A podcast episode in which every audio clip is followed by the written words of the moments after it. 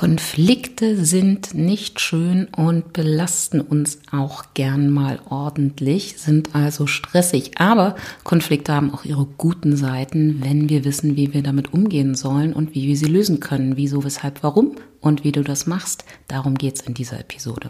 Willkommen bei Stressismus, dem Podcast über ganzheitliches Stressmanagement für erfolgreiche Frauen. Mein Name ist Thea, ich komme aus Berlin und ich lebe irgendwo im Chaosdreieck zwischen Kind, Karriere und Knutschen. Ich weiß, was Stress ist, aber ich weiß auch, wie man damit umgeht. Du bist auch im Stress? Dann lass uns einfach zusammen daraus tanzen. Es ist nicht Montag. Es ist Mittwoch und es gibt diese Woche einfach eine verspätete Folge. Ich hoffe, wir sind deshalb nicht im Konflikt miteinander. Wenn doch, dann erzähle ich dir heute, wie gesagt, wie man Konflikte gut löst. Ja, es, ähm, der Februar war ein bisschen äh, Tunnel für mich. Ich bin abgetaucht in eine lange, lange Seminarphase, habe in vielen Unternehmen äh, die alljährlich anstehenden Schulungen gemacht zum Thema gute Mitarbeitergespräche führen. Es hatte ein bisschen was von Fließbandarbeit zum Schluss und ich habe tatsächlich von, morgen bis, von morgens bis abends ausschließlich vorm Rechner gesessen und ähm, geredet und gemacht und getan und äh, dann noch so das bisschen Kinderbetreuung und Homeschooling am Rande. Ihr wisst, wovon ich rede. Ja, und da war großer Tunnel und äh, dann hatte ich tatsächlich den Hauptteil dieser Folge schon aufgenommen, ähm, aber dann am Wochenende einfach weder Lust noch Zeit noch Kraft, irgendwie diese Folge dann auch wirklich fertig zu schnippeln, weil es war Frühling.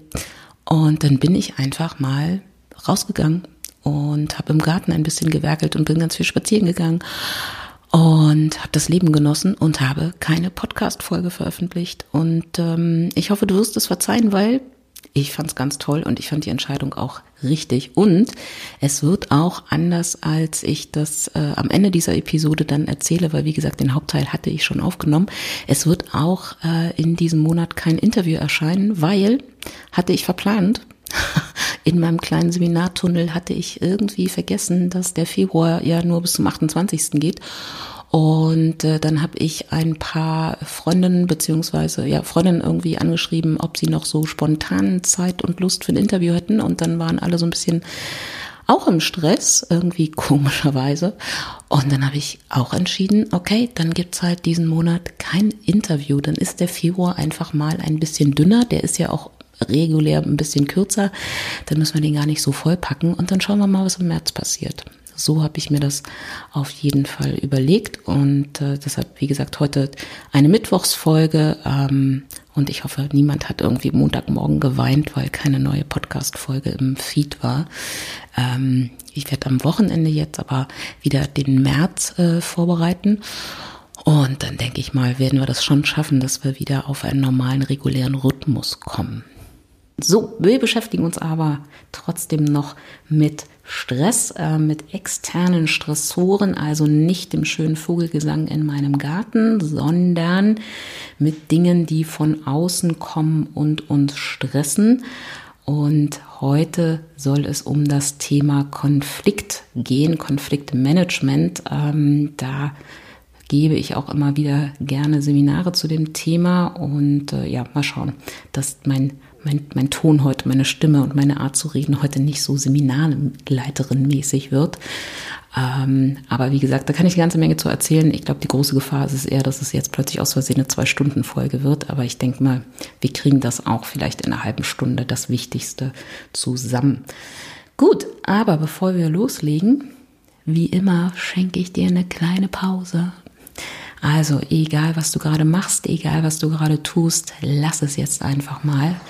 Lehn dich entspannt zurück, schließ vielleicht die Augen oder such dir einen Punkt, wo du was Schönes siehst und dann atme mal einmal tief durch die Nase ein und durch den Mund wieder aus. Nochmal tief durch die Nase einatmen und wieder ausatmen. Und jetzt lächel mal. Schenk dir ein Lächeln. Schenk dem Tag ein Lächeln. Schenk dem Frühling, der da gleich kommt, ein Lächeln. Und wenn du soweit bist, dann öffne die Augen wieder, komm hier an, sei im Moment, sei fokussiert und klar und lass uns beginnen. Also Konflikte. Äh, wenn ich sage Konflikte, dann äh, ist die Reaktion bei den meisten Menschen immer sofort so, äh, ne, bloß weg, geht Konflikte. Es gibt eine ganze Menge Mythen und auch ähm, Glaubenssätze über Konflikte, was in der Regel dazu führt, dass wir versuchen natürlich Konflikte zu vermeiden, ähm, auch dann, wenn der Konflikt längst da ist. Und dann vermeiden wir natürlich nicht den Konflikt, sondern dann gehen wir einfach den Konflikt aus dem Weg. Und dann würden, werden es latente Konflikte, kalte Konflikte, was auch immer, aber sie schweben die ganze Zeit mit im Raum, sie sind immer da. Und dann hat das Ganze natürlich negative Konsequenzen. Gucken wir uns alles gleich nochmal ein bisschen genauer an. Ähm, am Ende wirst du hoffentlich aus dieser Folge mitnehmen, dass Konflikte gar nicht so schlimm und gar nicht so furchtbar sind, wie sie sich vielleicht in der ersten Assoziation irgendwie anfühlen.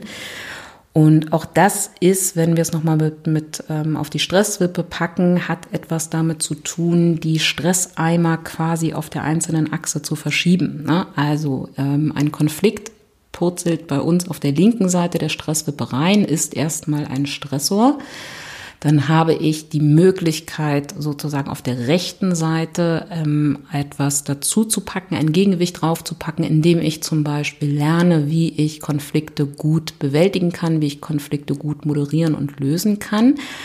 Aber ich kann eben auch auf der linken Seite den Eimer ein bisschen weiter zur Achse schieben, also ein bisschen weiter ranschieben, indem ich einfach auch meine Einstellungen zu Konflikten ändere, meine Glaubenssätze zu den Konflikten ändere und dann verschiebe ich quasi den Stresseimer weiter nach vorne und damit verliert der auf dieser Wippe äh, sozusagen Gewicht. Also die Wippe schlägt dann nicht mehr so stark nach links aus, wenn ein, wenn ein äh, Konflikt reinkommt, weil sie einfach ne, nicht mehr so weit hinten ist, ähm, denkt daran, wie wir das früher gemacht haben beim Wippen mit unterschiedlich großen beziehungsweise schweren Kindern.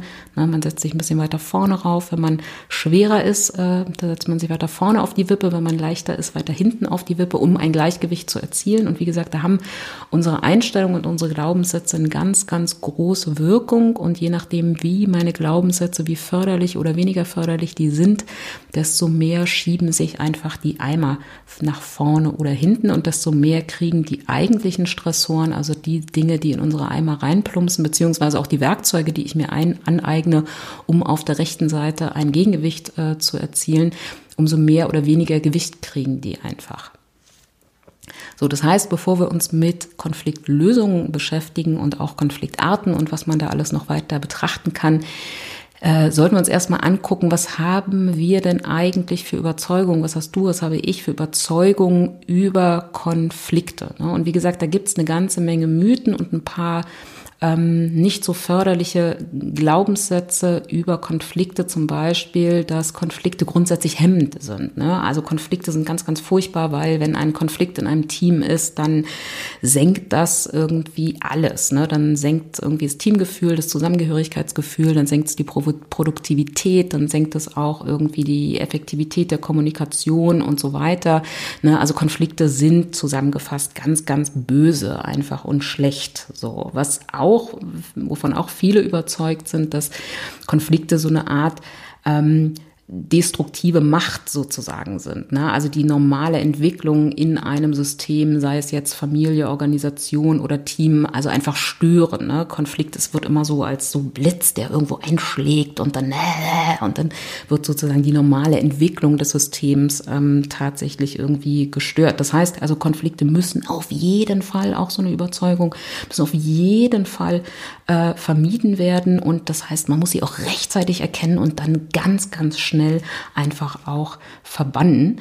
Und was auch so eine Überzeugung und eher eben Richtung Mythos geht, ist, ähm, Konflikte lassen immer darauf schließen, dass es sich also, dass hier also im System irgendwie Störenfriede, Störenfriede, nee, Störenfriede, Aufwiegler ne, oder andere schwierige Personen sind. Ähm, ne, und das sind sozusagen also pathologische Erscheinungen. Und da geht es natürlich auch so ein bisschen immer um die Frage Schuld. Ne? Also es gibt immer jemanden, der so Schuld an so einem Konflikt hat und das sind dann meistens ne, so Störenfriede, schwierige Personen. Da können wir dann sehr gerne irgendwie unseren Schuldeimer dann mal abstellen. Und wie gesagt, das sind alles Mythen und wenn wir uns Konflikte genauer betrachten, werden wir auch feststellen, dem ist nicht so und die Konfliktforschung ähm, weiß auch nicht erst seit gestern, dass das eben so erstmal nicht äh, der Fall ist. Ne? Also vor allem der letzte Punkt, dass Konflikte immer darauf schließen lassen, dass es einen Störenfried im System gibt. Pustekuchen, Konflikte entstehen nicht dadurch, dass eine einzelne Person ein System irgendwie stört.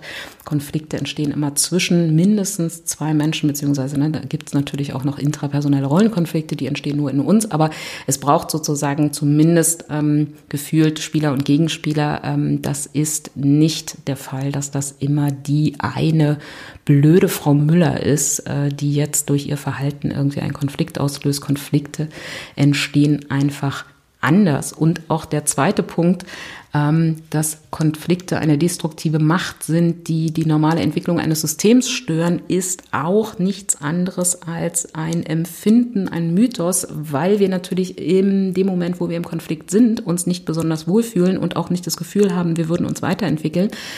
Ähm, deshalb kommen, kommen wir oft zu dieser Überzeugung. Aber es ist genau andersrum, es ist genau der andere Fall. Ich habe vor einigen Monaten schon, ähm, und leider finde ich den ursprünglichen Artikel auch nicht mehr, ähm, mal in der Zeit einen Artikel über äh, Konfliktforschung äh, gelesen. Da ging es aber mehr um sozusagen Konflikte auf ähm, gesellschaftlicher, nationaler Ebene oder auch Konflikte zwischen einzelnen Kulturen und Gruppen. Ähm, und da stand dieser wunderbare Satz und der Autor hatte das auch nochmal so als Zwischenüberschrift irgendwie kenntlich gemacht, aber dieser wunderbare Satz, Frieden hat kein Ziel. Den muss man sich mal eine Weile auf der Zunge zergehen lassen. Frieden hat kein Ziel. Und wenn wir es dann nochmal uns genauer angucken, muss man zwangsläufig zu der Erkenntnis kommen, das stimmt. Frieden ist natürlich ein Ziel. Ne? Also egal, ob ich jetzt mir den Nahostkonflikt angucke oder den Konflikt, den ich vielleicht in einer Beziehung gerade habe oder einen Konflikt mit mir selber. Natürlich ist das Ziel immer in ein friedliches, harmonisches Dasein irgendwie zu kommen. Aber wenn ich in diesem Zustand bin, wenn ich im Frieden bin, dann habe ich kein Ziel. Ne? Frieden selbst hat kein Ziel. Während, wenn ich im Konflikt bin, wenn ich einen Konflikt in meiner Beziehung habe, wenn ich einen Konflikt in meinem Team habe, wenn ich einen Konflikt mit mir selber habe, dann ist das die Basis für Weiterentwicklung. Das ist der Hauptantreiber, warum Systeme sich weiterentwickeln, der Konflikt. Natürlich nur, wenn wir den Konflikt erkennen, dann tatsächlich auch sichtbar machen und auch wirklich lösen. Ne? Also das gilt natürlich nicht für schwelende oder kalte Konflikte, das nicht. Aber wenn wir den Konflikt sichtbar machen und dann auch dazu nutzen, uns weiterzuentwickeln, und wie gesagt, da spielt es überhaupt keine Rolle, in welchem System dieser Konflikt stattfindet, dann haben wir eine große, große Chance, dass dieser Konflikt die Basis für eine Weiterentwicklung in Richtung besser einfach wird. Also Frieden selbst hat kein Ziel, Frieden ist das Ziel. Aber von dort aus gibt es meistens keine Motivation, irgendwie sich weiterzuentwickeln. Ne? Also wenn ich die ganze Zeit in friedlicher Koexistenz mit meinem Partner auf dem Sofa sitze und wir uns irgendwie Netflix-Serien angucken, dann wird sich unsere Beziehung nicht weiterentwickeln in der Regel. Was jetzt auch nicht schlimm sein muss. Ne? Kann ja auch sein, dass ihr beide da irgendwie komplett glücklich seid in diesem System. Kann, ist auch völlig legitim und völlig okay. Aber der Auslöser für die Weiterentwicklung ist der Konflikt. Also es ist eben nicht so, dass Konflikte unsere Entwicklung stören. Ganz im Gegenteil, Konflikte sind ganz häufig Auslöser und gleichzeitig auch Motor für eine Weiterentwicklung eines Systems. So. Und zwei, oder noch eine wichtige Randbemerkung, bevor wir, nee, nicht Randbemerkung, eine wichtige Bemerkung, bevor wir sozusagen ins Konfliktlösen auch einsteigen, nochmal, auch ganz wichtig, nicht jeder Streit ist ein Konflikt. Also wenn ich dir jetzt ähm, erzähle, dass ich ein ganz, ganz tolles Buch gelesen habe und dann liest du das Buch und sagst, ich mag das nicht, dann kann es vielleicht sein, dass wir uns darüber streiten ne, weil wir irgendwie unterschiedliche Geschmäcker haben und so weiter. Und dass wir uns ähm, darüber streiten, ob dieses Buch jetzt ein gutes Buch ist und verdient, irgendwie auf die Bestsellerliste zu kommen oder nicht. Ne, darüber kann man sich streiten. Das heißt aber noch nicht, dass wir einen Konflikt haben. Ein Konflikt haben wir immer dann, wenn sozusagen grundsätzliche Interessen, Zielsetzungen und Wertevorstellungen und oder Wertevorstellungen von einzelnen Personen oder Gruppenorganisationen eben nicht übereinstimmen und dann diese Personen beziehungsweise diese Gruppen aufeinandertreffen.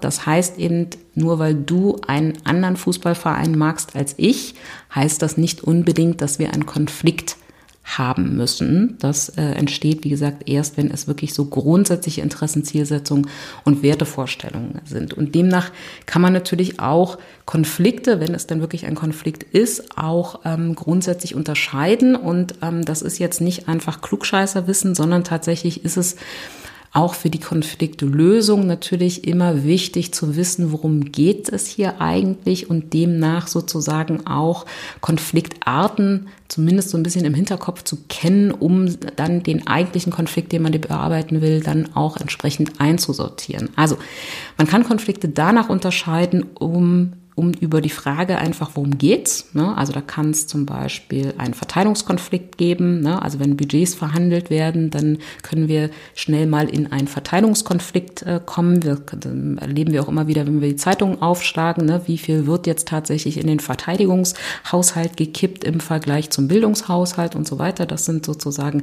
Verteilungskonflikte. Dann gibt es Interessenkonflikte. Ne? Ich möchte etwas anderes als du und dann könnte es einen Interessenskonflikt ähm, einfach geben.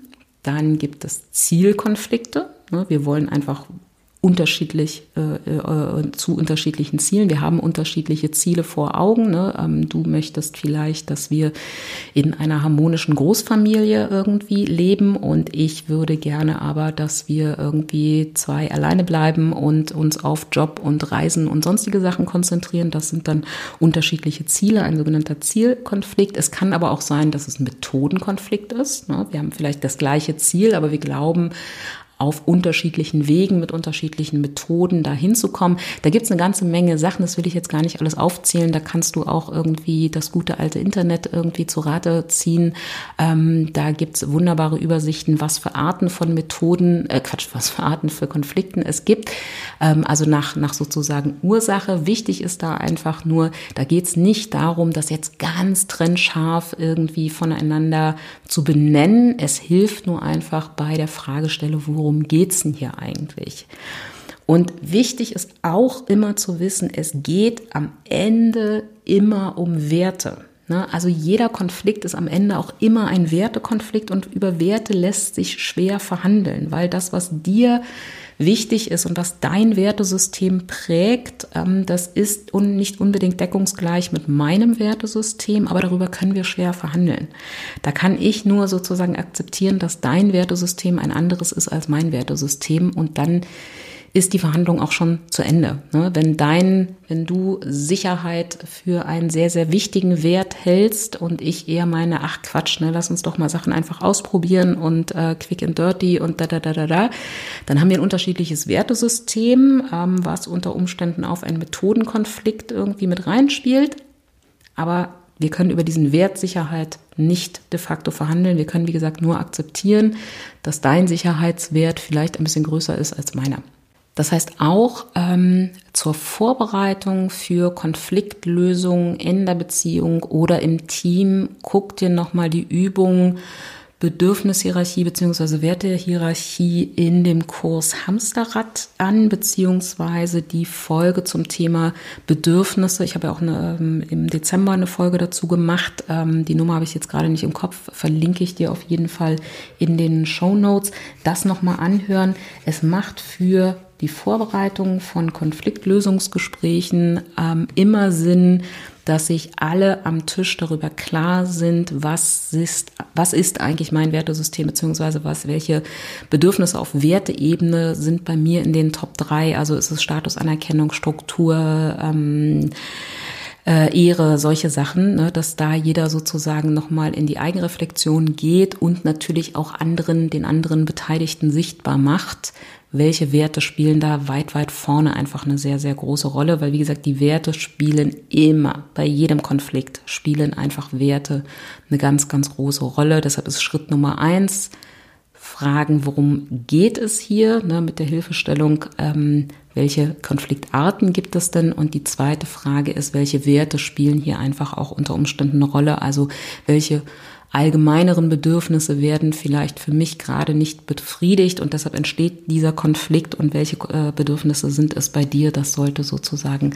immer in der Vorbereitung schon mal geklärt werden oder eben ist es auch schon sozusagen Teil des Konfliktlösungsgesprächs, nur dann ähm, geht das äh, in der Regel sozusagen etwas länger. Also da ist meine Empfehlung doch eher, das als Hausaufgabe quasi mitzugeben und dann mit den Ergebnissen ins Gespräch einfach ähm, zu, zu gehen. So, äh, mehr will ich zu äh, Konflikt Arten gar nicht, gar nicht groß sagen. Da gibt's natürlich noch andere Sachen, ne, dass wir zwischen psychischen und sozialen Konflikten unterscheiden und formlosen und formgebundenen und bla bla bla bla bla bla. Ne, das ist ja immer irgendwie in der Wissenschaft wichtig, irgendwie ganz viele Kategorien und Systeme irgendwie aufzumachen, aber das spielt jetzt, glaube ich, für uns äh, erstmal keine Rolle.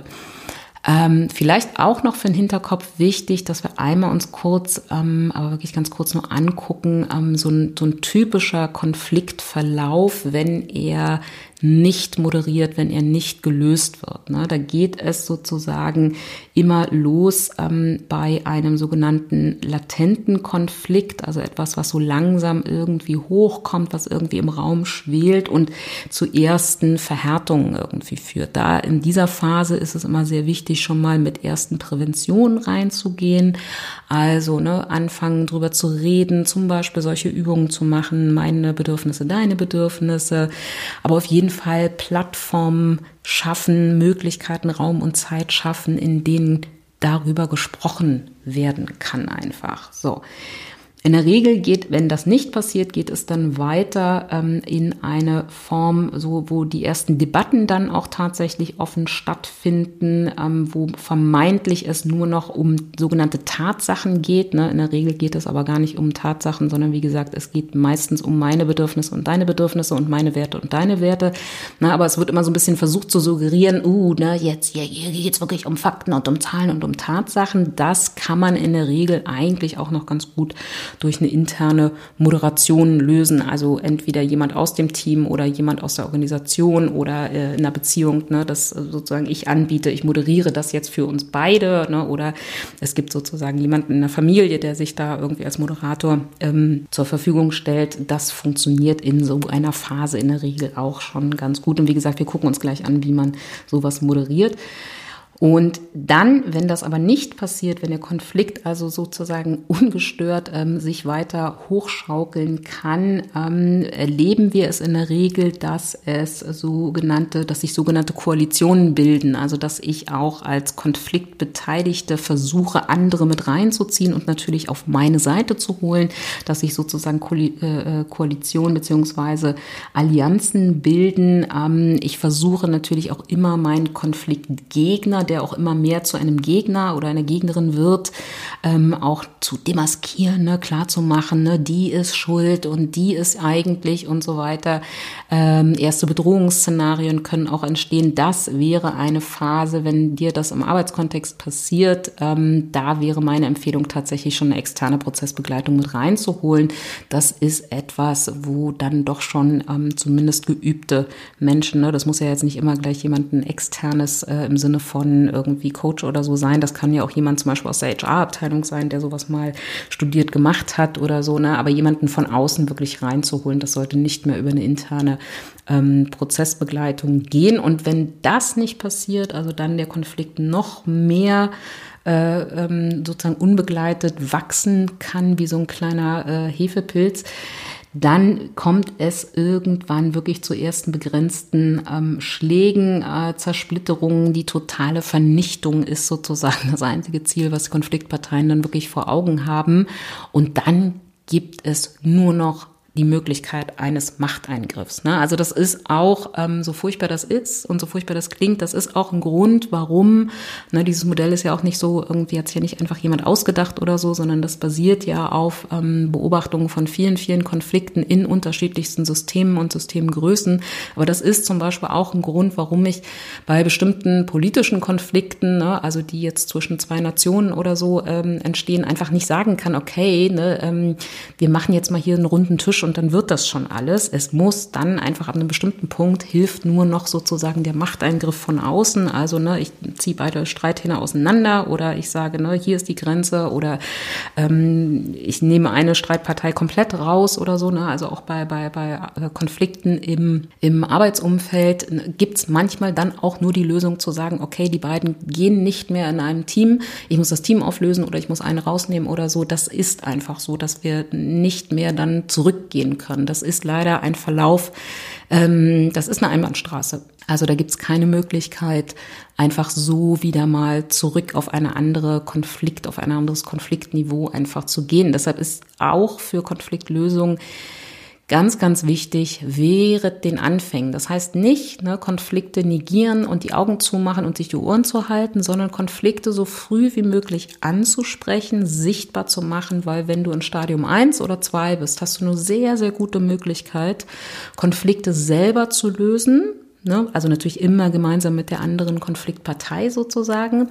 Aber ab einem bestimmten Niveau, wenn es sich irgendwann so hochgeschaukelt hat, ab Stufe 3 brauchst du irgendwann externe Hilfe und wie gesagt, irgendwann ab Stadium 4 ist dann gar keine Hilfe mehr. Also da geht es nicht mehr um eine Konfliktlösung, da geht es sozusagen um Schadensbegrenzung, dass sich also die totale Vernichtung irgendwie nicht einstellt und beide sich nicht gegenseitig umbringen, um das zu verhindern, einfach irgendwie beide Parteien auseinanderzubringen. Ne? Und da da fängt Konflikt, da sind Konflikte dann auch nicht mehr förderlich und tragen auch nicht mehr dazu bei, dass wir uns entwickeln. Aber wenn wir in Stufe 1 oder 2 eingreifen und einen Konflikt angehen, sichtbar machen, dem Elefanten im Raum einen Namen geben, dann haben wir eine große, große Chance, dass daraus was Großes, Tolles, Neues einfach entsteht. Muss noch nicht mal groß sein. Aber einfach, dass es was Neues äh, entsteht. Darum, darauf wollte ich hin. Also, Vorsicht immer, wenn so eine Stimmung da ist, so äh, vertraue keinem, ne? wenn so so ne die da oben und die macht das ja auch nur, weil sie irgendwie will das und so weiter. Also wenn eine große große ähm, Misstrauensatmosphäre da ist, sollte man sehr sehr vorsichtig sein.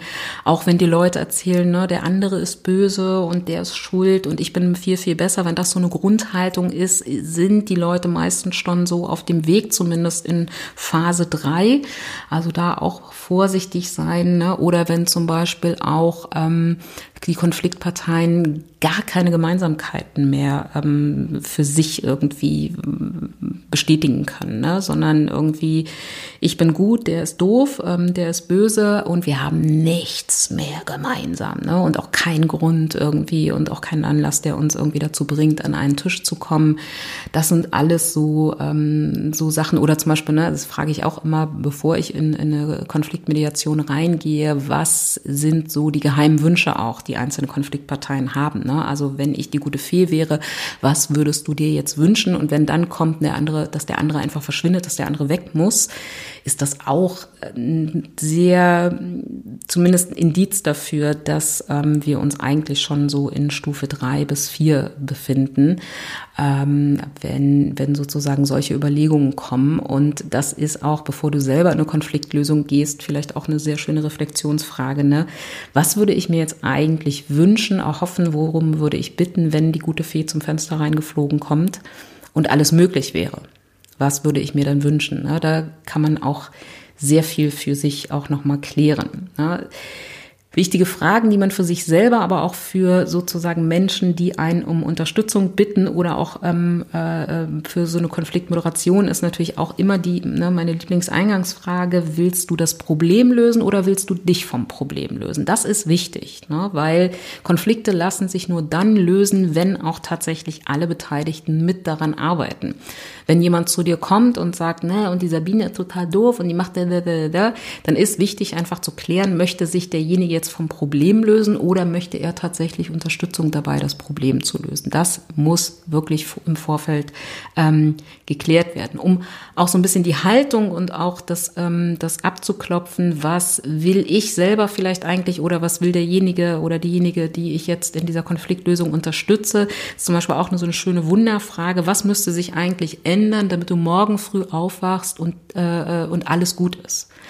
Na, das sind so diese Wunderfragen oder beziehungsweise Perspektivwechselfragen, die haben immer die Funktion, mich in eine neue Perspektive zu diesem eigentlichen Thema zu bringen und hier in dem Fall einfach mal wegzukommen von der, von der Perspektive Vergangenheit. Was ist bisher passiert? Was hat irgendwie Sabine oder Peter oder Herbert mir alles Böses angetan und eher hin dazu, wie könnte denn eine Lösung aussehen? Na, und da sind wir meistens sehr, sehr eingeschränkt, ähm, weil wir den anderen eben für doof halten und weil wir uns natürlich auch sehr, sehr wohlfühlen in der Situation, dass wir Recht haben und der andere nicht. Äh, und um das so ein bisschen aufzuknacken ähm, und auch äh, da sozusagen die Schere im Kopf ein bisschen wegzumachen, ist eben die Frage sehr schön, was müsste passieren, wenn du, äh, was müsste passieren, damit du morgen aufwachst und feststellst, alles ist gut. Ne? Also auch so ein bisschen so eine Fantasie-Wunderfrage oder ne, was, äh, wenn ich die gute Fee bin, dass man das so ein bisschen äh, aufmacht, ändert eine Perspektive und damit hast du das erreicht, was der Grundsatz in der gesamten Konfliktverhandlung immer sein muss. Blick nach vorne. Ne? Immer weg von, was ist bisher passiert und dann hast du gesagt und dann habe ich aber und da, da, da, da, ne? sondern immerhin, wie könnte eine Lösung aussehen und was ist mein Anteil an dieser Lösung und was ist dein Anteil an dieser Lösung. Das ist so die Grundprämisse in der, in der Konfliktverhandlung. Das heißt, auch eine wichtige Frage, die wir uns hinter die Ohr schreiben sollten und immer parat haben sollten, was brauchst du?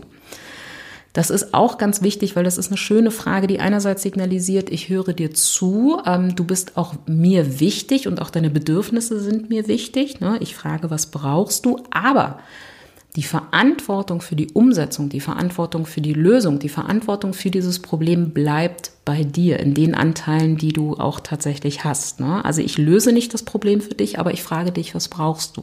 Ist, finde ich, ähm, eine sehr schöne Frage. Und eine andere Perspektivfrage zum Beispiel, also Perspektivwechselfrage beispielsweise, die auch sehr, sehr nett ist, um zumindest mal so in ersten, die ersten Sachen so zu sondieren, ist auch, ähm, wie würdest du, wie würdest du das Problem an meiner Stelle lösen? Ne? Also wenn du zum Beispiel als Führungskraft angefragt wirst, in einem Konflikt zwischen zwei Mitarbeiterinnen zu verhandeln, dann ist natürlich auch die Frage, ne, wie würden sie denn das, das Problem aus, äh, an meiner Position irgendwie lösen? Ne? Oder auch ähm, die schöne Frage, was würdest du einer Freundin raten, wenn die ein ähnliches Problem hätte, einen ähnlichen Konflikt hätte oder so? Ne? Also all das macht irgendwie unseren Blick wieder ein bisschen auf, ne? bringt uns aus diesem Tunnelblick raus, bringt eine neue Perspektive auf die Sachen, nimmt die Schere aus dem Kopf. Das sind ganz wunderbare Fragen schon mal zur Vorbereitung auf ein solches Konfliktlösungsgespräch beziehungsweise das eigentliche Verhandlungsgespräch. Und in der Verhandlung selbst na, das sind dann unterschiedliche Phasen. Ähm, da geht es dann erstmal darum, überhaupt den Konflikt zu würdigen als solchen und natürlich auch die Zusammenarbeit. Ne? Also, dass man jetzt hier an einem Tisch sitzt und darüber spricht, das sollte erstmal gewürdigt werden und bitte nicht in irgendwelchen hohlen Phrasen. Ne? Ich freue mich, dass wir ja alle heute hier zu, zusammengekommen sind oder so. Ähm, ne? äh, oder weiß ich nicht, irgendwelche anderen ähm, merkwürdigen Bemerkungen. Also es ist einfach wichtig, dass allen Beteiligten am Tisch ganz ehrlich irgendwie das Gefühl vermittelt wird, wir alle nehmen das Thema des Konfliktes ernst und wir alle schätzen und respektieren, dass wir jetzt hier an diesem Tisch auch zusammengekommen sind, um darüber einfach zu reden. Im Vorfeld soll, sei vielleicht noch, wenn du tatsächlich wirklich eine eigene Moderation irgendwie machst ne, und gar nicht sozusagen ähm, beteiligt bist in dem Konflikt, auch immer wichtig, die ganzen Fragen, über die wir gerade eben gesprochen haben, die kläre ich natürlich im Vorfeld immer unter vier Augen. Ne? Also ich spreche immer mit den Konfliktparteien unter vier Augen und kläre diese einzelnen Fragen. Wenn du jetzt selber einen Konflikt moderierst, wo du selber Partei bist ähm, und äh, quasi eben nur, also Moderation und Partei gleichermaßen und dann gegenüber ist dann Partei B sozusagen, dann natürlich nicht, dann ist natürlich das Vorgespräch irgendwie Quatsch. Aber das sei vielleicht nochmal gesagt, wenn du die reine Moderationsrolle hast, macht es schon Sinn, die einzelnen Konfliktparteien ähm, unter vier Augen tatsächlich auch zu befragen. Also Phase eins Würdigung des Konflikts und auch der Zusammenarbeit, nicht mit hohlen Phrasen, sondern wirklich ganz, ganz, ganz, ganz ehrlich. So, und dann geht es schon in die individuelle Betrachtung, dass man mal ähm, jeder Partei die Möglichkeit gibt, die individuellen Interessen Ne? Also jetzt nicht Hobbys, sondern Interessen an dem Thema, aber auch die individuellen Ziele darzulegen. Ne? Also welche Interessen habe ich, welche Interessen liegen darin, dahinter, warum ist mir das wichtig? Ähm, ne? Also dass man das sozusagen mal, dass jede Partei das mal offenlegt. Wichtig hier als für die Moderatoren unter uns, ganz wichtig, immer wieder darauf achten, nicht zurückspringen in die Vergangenheit. Ne? Es braucht keine Anekdoten und Belege dafür. Es braucht keine Auseinandersetzung nochmal oder noch keinen irgendwie Raum, was ist alles Schlimmes in, in der letzten Zeit passiert und welche Verletzungen sind mir zugefügt worden und so weiter. Blick nach vorn oder Status quo. Was sind meine Interessen und was sind meine Ziele? Warum ist mir das wichtig? Und dann natürlich auch immer die Frage, ist das für die andere Partei nachvollziehbar? Und da hast du schon die ersten, den ersten Knackpunkt, weil wenn Partei B sagt, ja, na klar, das ist für mich aus deiner Sicht und auch so ein bisschen aus meiner Sicht nachvollziehbar, dass du diese Interessen und dass du diese Ziele verfolgst, dann gehen wir schon quasi im übertragenen Sinne ein bisschen weiter aufeinander zu, weil wir entdecken wieder Gemeinsamkeiten, wir entdecken gegenseitiges Verständnis und damit ist die Front schon mal wieder ein viel, viel weniger groß, äh, weniger übermächtig, wenn das sozusagen als erster Punkt rauskommt. Also alle zeigen ihre Interessen und ihre Ziele und es wird immer darüber gesprochen, verstehe ich auch, kann ich die Ziele und Interessen der anderen Partei tatsächlich nachvollziehen. So. Und daraus dann für dich als Moderator, als Moderatorin daraus gemeinsame Interessen ableiten. Und da ganz wichtig, Zettel und Schrift raus, wenn ihr in einem Raum sitzt oder vielleicht mal ein Flipchart oder ein Whiteboard irgendwie, wenn es irgendwie in, einem, in einer Konferenz, also in einer Videokonferenz stattfinden muss, sichtbar machen. Ne? Es ist ein totaler Unterschied, ob ich das einfach nur einmal sage oder ob ich tatsächlich drei Punkte aufschreiben kann und sage, guck mal, und das ist euch gemeinsam wichtig, das sind eure gemeinsamen Ziele und das sehe ich dann auch tatsächlich noch und habe es dann vielleicht auch noch mal in einem Protokoll oder so. Also sichtbar machen, äh, aufzeigen von gemeinsamen Interessen.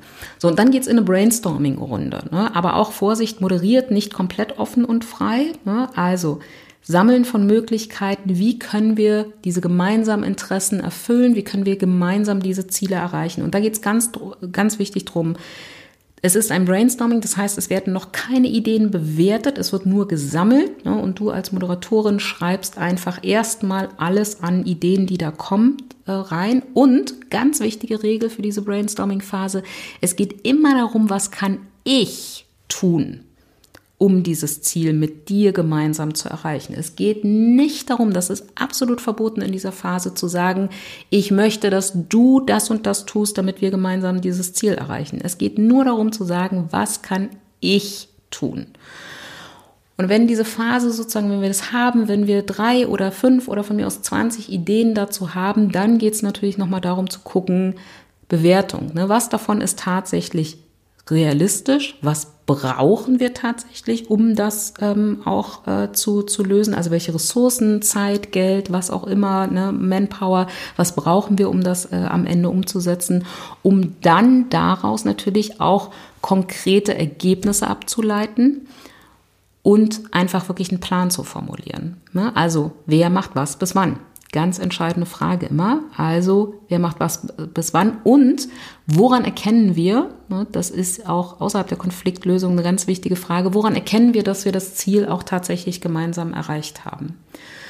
Und dann geht's in den Plan. Ich weiß, dass das verdammt schwierig ist, vor allem wenn wir noch in einer Phase sind, wo wahnsinnig viele Emotionen beteiligt sind, dass wir nicht den Raum haben und die Zeit haben, nochmal über alles zu sprechen, was uns da irgendwie angetan wurde, welche Verletzungen äh, wir erlitten haben ähm, oder ne, welche Anekdoten wir noch zum Besten geben können, um zu belegen, dass der andere irgendwie tatsächlich irgendwie eigentlich angefangen hat und schuld ist und so weiter.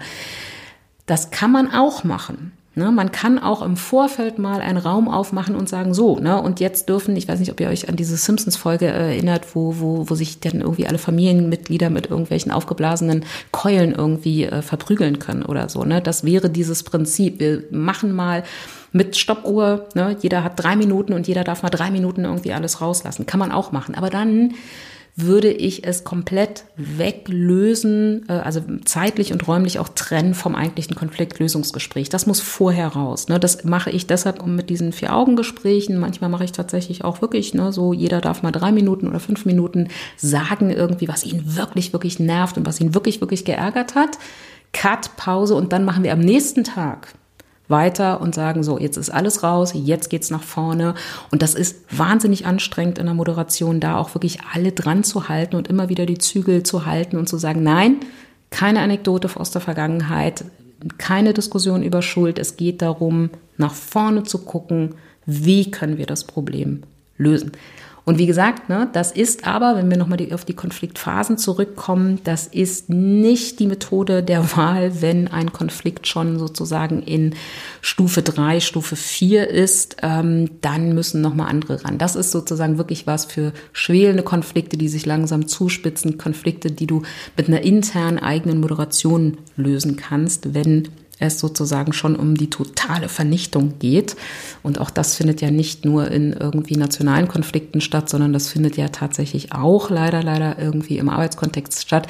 Wenn es nur noch um die totale Vernichtung geht, dann hilft mir natürlich auch so ein ähm, Konfliktlösungsgespräch jetzt ähm, äh, innerhalb von zwei Stunden jetzt auch nicht wirklich unmittelbar so weiter.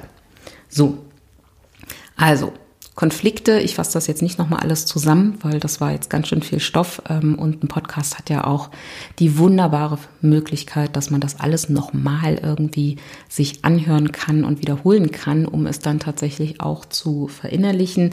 Wie gesagt, hör dir gerne nochmal die Folge zu den Bedürfnissen an. Ähm, die ist wirklich, wie gesagt, diese Übung ist wunderbar, um Konflikte zu analysieren, also um herauszufinden, um welchen Wert geht's hier eigentlich oder um welche Werte geht's hier eigentlich, beziehungsweise, dass sich sozusagen auch alle Beteiligten nochmal im Klaren darüber werden, was habe ich für Bedürfnisse, die momentan vielleicht durch diesen Konflikt nicht befriedigt oder gestört werden. Und natürlich auch ähm, hilfreich ist die Folge 11 zu den Rollenkonflikten und auch Folge 34, Umgang mit Widerstand. Ne, das ähm, hilft sicherlich auch ähm, und ist da eine ergänzende, eine ergänzender Input dazu. So, jetzt habe ich es den ganzen Monat nicht einmal geschafft, auf meine auf mein Ziel 30 Minuten Folgen äh, zu kommen.